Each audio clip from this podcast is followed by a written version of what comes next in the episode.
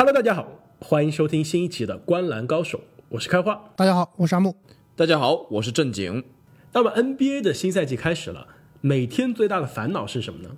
就是下班回家之后啊，不知道该看哪一场比赛。每天少则也有两三场比赛，多多则则有十几场场。每天选比赛啊来看，还真的挺烦恼的。我不知道你们每每天晚上最希望看到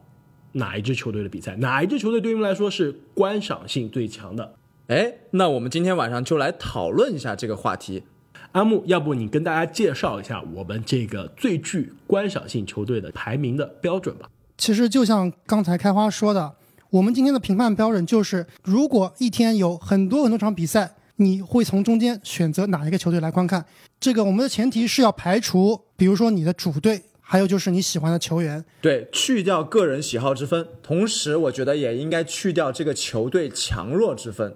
对啊，最具观赏性呢，多多少少肯定是有很多的这个主观的审美的成分了。我觉得啊，我先讲一下我的评判的标准。我个人的标准，我觉得如果一支球队好看呢，首先它节奏要稍微快一点，不能是联盟太慢的这样一个进攻节奏，而进攻的效率也比较高。如果命中率特别低，得分非常低，再没有好看的球星和让人兴奋的年轻球员的话，我觉得这样的比赛啊，我一般我觉得会不太好看。但是如果相反啊，如果进攻节奏很快，进攻效率也高，命中率高，甚至三分球也比较多啊，甚至还有比较好的球星的话，我觉得那样的比赛是我更想看的比赛。刚刚阿木有提到球星啊，我觉得球星在这观赏性里面还是一个很重要的决定的因素。如果球队里面有观赏性非常高的球星的话，也是会为这支球队的观赏性加分。那废话不多说，让我们来看一下哪五支球队是我们心目中本赛季最具观赏性的 NBA 球队。那在开始我们的盘点之前呢，我们来回顾一下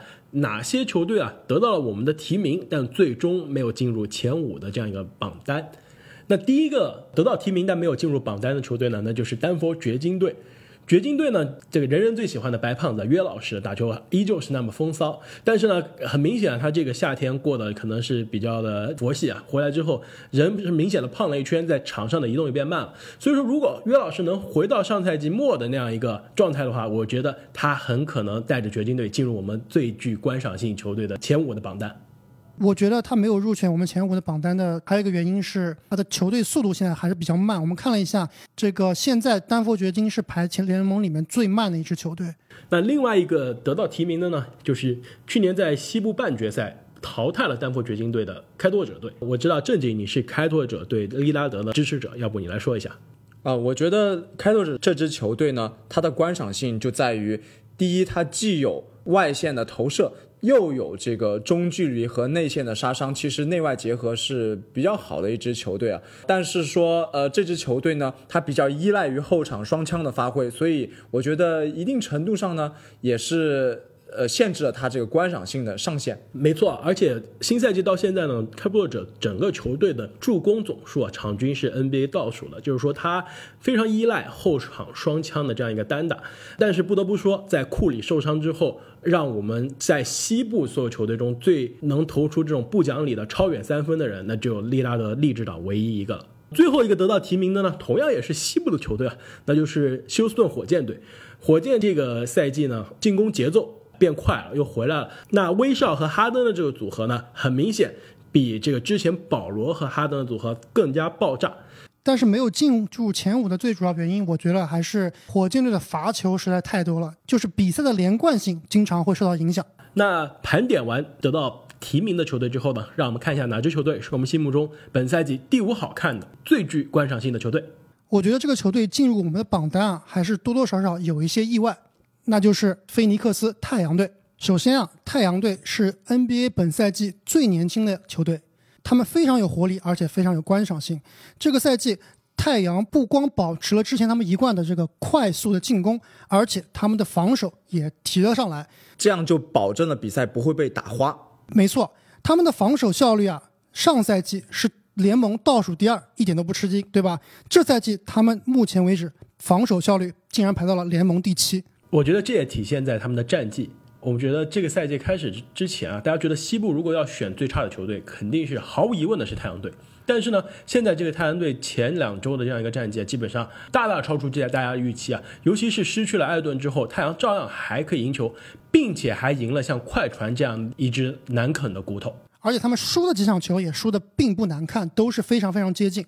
所以说啊，我觉得。很重要的原因呢，不得不谈是他们夏天的这样一个操作。夏天呢，太阳队不声不响的这样一个操作，找来了卢比奥。我觉得这是一个整个夏天我们非常低估的，甚至我觉得我们在盘点太阳队战绩的时候，我们都低估了这样一个操作。卢比奥，我觉得他很快的就融入了太阳的体系，让他的进攻更加流畅了，而而且也让这个德文布克从进攻端彻底的解放出来了。我觉得卢比奥在组织端绝对是功不可没。上赛季啊，太阳的助攻效率排名是联盟第十七，你们猜猜今年他现在排第几？应该排进前五了吧？他们竟然是助攻效率榜的第一名，将近百分之七十的助攻率啊，基本就是去年勇士的水平了。那我觉得刚刚阿木提到这个助攻率，其实是对于观赏性来说很重要的一个指标啊。如果助攻多，体系运转的好的话，整个球队的观赏性是一定会提高的。而且另外一个就是很有意思的，就是刚刚我们说火箭的球不好看呢，是因为火箭的这个罚球太多了，比赛断断续续的，经常要停下来罚球。那这个太阳队呢，他其实在这个防守端他很少犯规，每场给对手的这个罚篮的机会非常少，所以说而且他自己投篮呢也很多外线的这样一个进攻，所以自己上罚球线的这个数量也比较低，所以说他的比赛总体上来看非常流畅。而且我觉得卢比奥的这个的到来呢。就把这支球队像之前，我觉得这支球队之前就像一个崭新的小跑车，但是卢比奥一来呢，他这个是一个呃润滑油，让整个跑车的这样一个零配件可能还是那个样，但是让这个零配件之间的配合更加顺畅了，更加顺滑了。这赛季我们看到，比如说他们的这个乌布雷。那之前呢，乌布雷在这个奇才的时候啊，都不一定是首发，经常打波特的这样一个替补。那这个赛季，乌布雷在这个太阳队，在这个卢比奥的身边啊，进攻效率非常高，现在场均呢有差不多十八分之多，而且他的三分啊是彻底开发出来了，而且人还长得帅。那我觉得卢比奥要不同意了。还有一个很重要的点，我觉得太阳整个这个球队的气质跟以前不一样了。呃，我觉得这很有可能是因为。这个赛季太阳换更换了新的教练，我觉得他们现在是更有争胜心了。特别是啊，在勇士基本上淡出了季后赛的讨论之后呢，我觉得西部的这样一个季后赛的争夺啊，对于这些之前大家觉得进不了季后赛的球队，也是打开了一扇大门。那么排名第四的观赏性的球队是哪一支球队呢？那就是同样目前状元缺阵的这样一支球队，那就是鹈鹕队。我相信啊，如果胖虎健康的话。一个全员的鹈鹕队很可能在这个榜单上排得更高，是不是第一名我不知道，但是我觉得绝对是不止第四的。首先啊，我觉得鹈鹕能进到榜单里面，跟他们另一位高顺位的选秀英格拉姆的表现是分不开的。我觉得是跟两个湖人的弃将，呃，其实三个湖人的弃将的发挥啊都分不开，那就是英格拉姆、球哥和哈特和哈特。我觉得他们三个人在湖人一起打球的时候，从来没有展现出这么好的配合，以及这么好的这样一个对于球队进攻端和防守端的贡献。他们三个真的是各司其职。英格拉姆主要是得分，他现在的场均得分也是非常非常的靠前。那么球哥呢，就是整个球队的串联，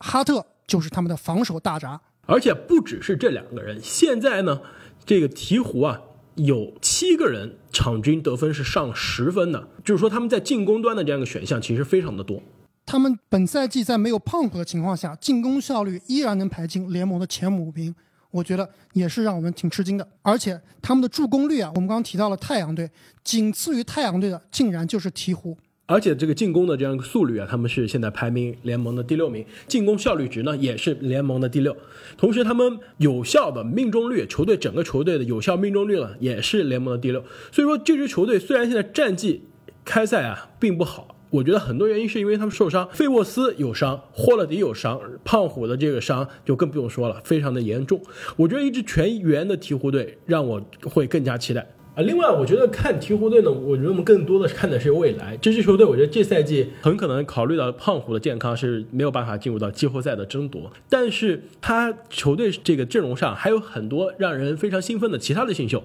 比如说海耶斯，比如说亚历山大沃克，还有大个子三分手梅利这几个球员啊，在这个本赛季的不同的比赛中都有高光的表现。都有高光的表现。对，那我们刚刚讨论的两支球队呢，在不同程度上，他们的阵容都有些残缺，所以我们更多的看的是整支球队是一个整体。我觉得下面我们讨论这支球队呢，看的很可能就是他们的两个王牌球星了。那就是我们其实上周啊讲这个双星时代的时候，并没有提到过，那就是排名第三的达拉斯独行侠队。首先来谈一下这个独行侠的东契奇吧。东契奇开赛的这个前五场比赛呢，现在场均的数据啊，让我们想起了一个人，那就是詹姆斯。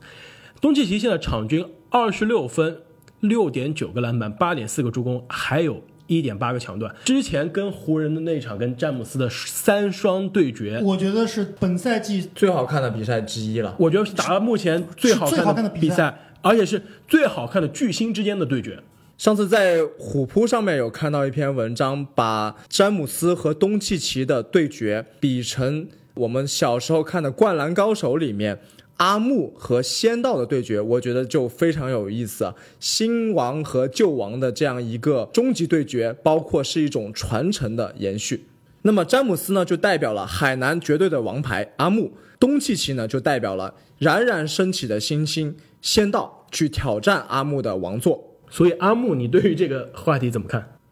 阿木厉害，那么目前的小牛的这个进攻效率值呢是联盟的前五，同时他三分的出手的出手率啊也是联盟的前五。关键的我觉得是他们的双星之间的配合比我们想象中的要好，很可能是因为波蒂吉斯现在还在十月份和十一月份啊，但是我觉得这个这笔小牛的交易目前来看真的是血赚。血赚。交易过去的这个电视机，现在不仅是被这个尼克斯的球迷嘘，而且基本上也是因为场内场外的原因，已经球都打不上了。已经打不上球了。现在反过来看波金吉斯，我觉得在东契奇的身边是如鱼得水。为什么波金吉斯的球，我觉得他比他在尼克斯的时候更好看？我觉得更重要的一个原因呢，是他身边有了一个优秀的组织者。波尼吉斯的这个职业生涯刚开始的几个赛季，身边是一个这个球场黑洞安东尼。安东尼是基本上很少跟波尼吉斯有流畅配合。那安东尼走了之后呢，尼克斯是一度是东部最差的球队，而且是身边也没有一个人可以给波尼吉斯做球。波尼吉斯而且打了一半的这样一个单独带队的赛季之后就受伤了，所以现在波尼吉斯身边有了东契奇这样一个跟他无论从风格。还是从年龄上都很搭的这样一个球员之后，我觉得立刻整个球队可看性提高了很多。而且我觉得波金吉斯这一年半没有打比赛啊，他在背后啊肯定付出了很多的汗水。我们之前节目也提到了，波金吉斯这个赛季比之前真正的壮了一整圈，特别是他的下盘力量，我觉得比以前强了很多。而且啊，这个赛季前几场比赛来看，他的三分球比以前更准了，而且呢，他的射程也更远了。其实提到波神，我还想说的一点就是，所谓的观赏性啊，其实不完完全全是指在进攻端的。那么在防守端做出合适的跑位，做出漂亮的封盖，其实对观赏性也是有加成的。那么波神这一点其实做得非常好。我有看过一个油管上面的集锦啊，就是波神的各种协防、盖帽，包括补位，真的从一个防守专家的角度来看的话，真的是赏心悦目。所以说嘛，杜兰特给他这个称号“独角兽”，就是因为他的攻防两端都非常的独特。那说了一支年轻的二人转球队呢，下面这个排名第二的球队啊，也是一支年轻的二人转球队，那就是东部的亚特兰大老鹰队。虽然吹杨现在受伤了，但是从各种这个报告来看，吹杨应该在一周到两周的时间之内就要恢复了，伤的不重。对。那在吹杨受伤之前的比赛，特别是前两场比赛，我觉得他展现出来的这样一个在进攻端的为所欲为，以及他对于整个球队这个组织的贡献，我觉得是让大家能感觉他的比赛已经上了另一个新的台阶。他应该是我在东部啊现在最喜欢看的球员之一了。那老鹰队，我觉得这整个球队，无论从他打球的这样一个速度上来看，还是他们打球的这个风格，我觉得都是东部观赏性最强的球队之一。那么我之前一直用一个词来形容吹杨啊，那就是灵性。这名球员打球真的非常有灵性。这灵性不光指的是他的投射，更指的是他的传球。我们常常去形容另外一名老鹰球员他的二人转的另一端，柯林斯用的一个词就是爆炸。所以这支球队它集合了灵性与爆炸两个看点，可以说是非常具有观赏性了。而且我们刚刚说到这个太阳是全联盟最年轻的球队之一啊，其实老鹰除了这个呃特纳和卡特这两个老人之外呢，也是非常年轻，而且他今年的两个新秀啊，一个雷迪什，一个亨特，其实打的都不错。都是首发，都有两把刷子。特别是雷迪什，我不知道你们有没有看，就是雷迪什竟然做到了一个动作啊，我是从来没有看过的，就是西亚卡姆大旋转乘以二。我不知道你们有看那个视频啊，非常非常的惊人。但是在最后投篮还是投了个三不沾啊。就是他在场上的这样一个想象力还是很丰富的啊。但是呢，雷迪什啊，现在这个命中率啊，我觉得还是还有稳需要定性啊。需要提高。他现在这个场均出手八点六次，但只有百分之二十的命中率。所以说，我觉得，呃，一支年轻的球队，他们肯定还是要走很多的弯路，但是这不影响他的观赏性。呃，另外刚刚开花有提到这个老卡特，其实我觉得他也是这支球队一个很大的看点，他是属于看一场少一场的。那么每次当他扣篮、当他投球的时候，我们的心中其实都会幻化出那个曾经的卡特的模样。所以我觉得老卡特也算是为老鹰的比赛加了分儿。所以上赛季的韦德以及诺维斯基退役之后呢，我们对于上个时代的 NBA 的球员的记忆啊，现在只有卡特这一个人了。那么卡特呢，已经成为了 NBA 历史上唯一一个职业生涯横跨四个十年的这样一个球员。他是二十世纪的九十年代末，就是九八年进入的 NBA，打了二十一世纪的头一个十年，第二个十年，现在呢，这个赛季即将进入二十一世纪的第三个十年。好，那我们讨论了四支球队之后，哪支球队才是这赛季我们心目中 NBA 最具观赏性的球队呢？那就是众望所归的洛杉矶湖人队。那么在第一场输给了同城的快船之后呢，湖人可以说是越打越好，而且在整个联盟我们之前讨论的双子星里面，我觉得这支湖人队的双子星可以说是腥味最浓，而且这个观赏性最强。对观赏性非常强的双人组。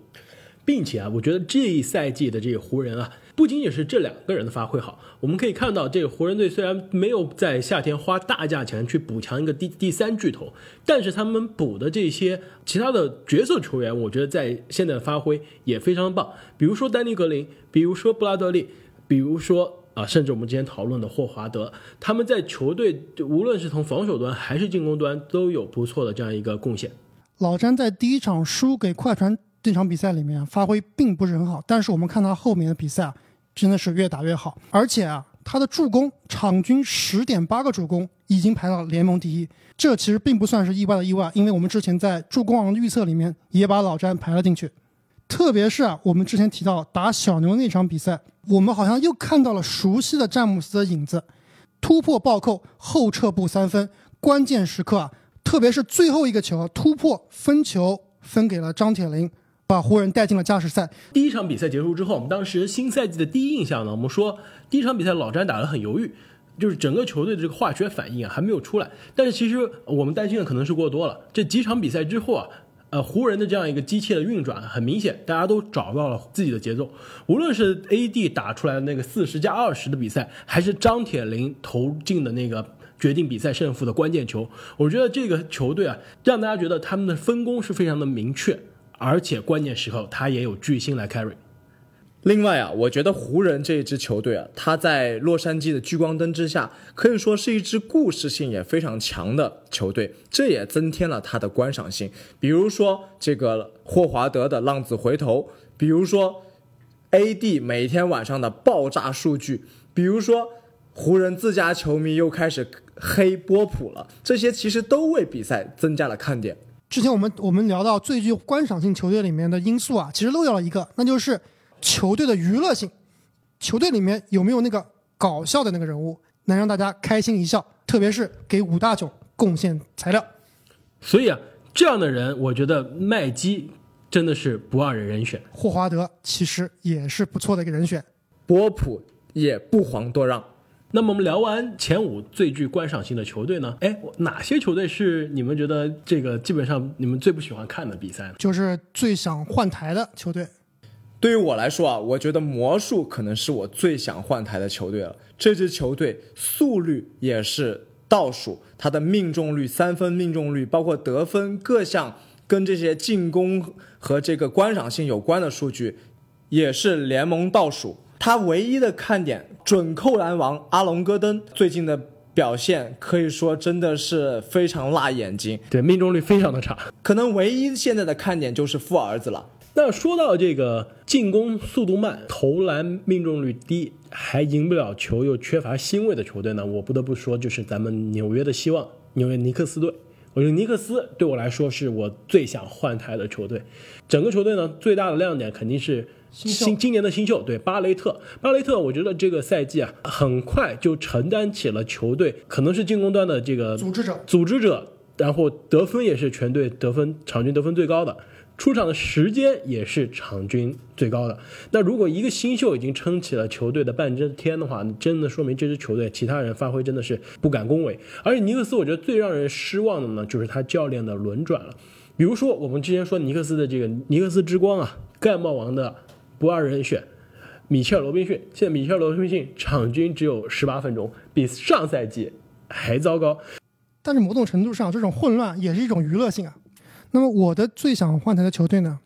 其实非常非常不幸啊，那就是金州勇士队。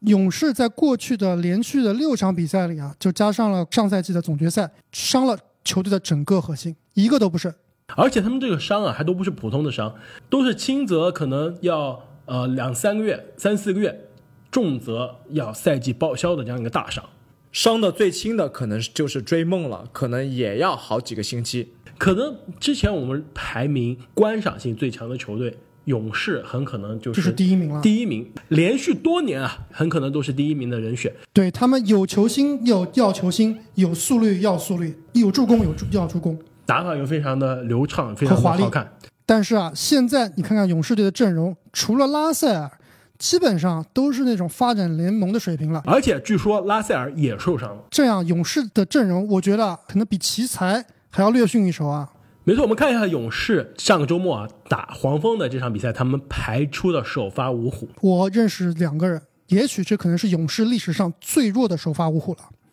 还有啊，就是我们知道勇士今天把球馆搬回了旧金山，这个联盟最新、最豪华，然后容纳球员最多的球馆。但是呢，最近的比赛我们也看到了，他们的主场上座率其实很低，而且啊，被球迷嘘声四起。旧金山的球迷啊，都对这个球队丧失了热情。那么，听众朋友们，哪支球队是你心目中观赏性最强的球队？哪支球队又是你心目中最不想看的最不想看的球队呢？欢迎你们在留言中告诉我们。另外呢，我们就要恳请各位听众朋友们，在收听完我们的节目之后呢，记得要去给我们留个五星好评。